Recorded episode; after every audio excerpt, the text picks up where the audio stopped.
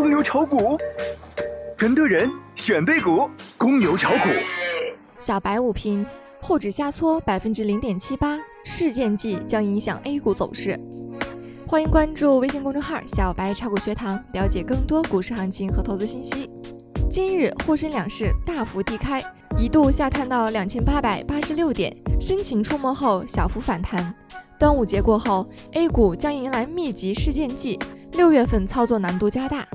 板块上，黄金和量子通信早盘走强，阻挡大盘下跌趋势。今日，中国航发正式成立，航空发动机概念股响应号召揭竿而起。截至中午收盘，沪指报收两千九百零四点二三点，跌二十二点九三点，跌幅百分之零点七八。端午节消息面整体偏空，外围震荡，人民币贬值。欧洲杯开战，英国脱欧，生死未卜的 MSCI 等都是不确定性因素。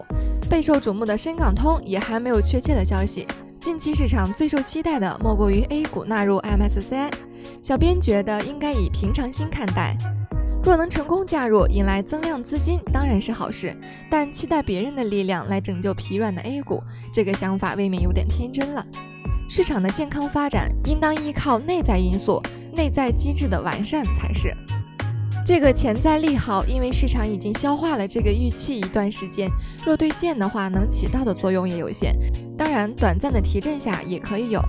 若预期落空的话，当然就是不小的利空。只要未打破大阳线突破后的震荡区间就无大碍。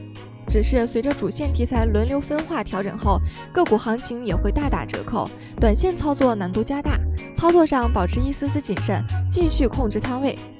已经调整好的主线题材再急跌的话，低吸未尝不可；而未调整的高题材股则以高抛为主。消息面上，五月份民间固定资产投资不理想，民间固定资产投资放缓，显示经济动力不足。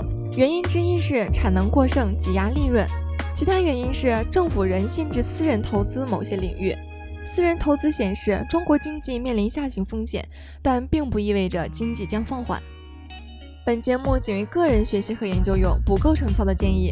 小白提醒您：股市有风险，投资需谨慎哦。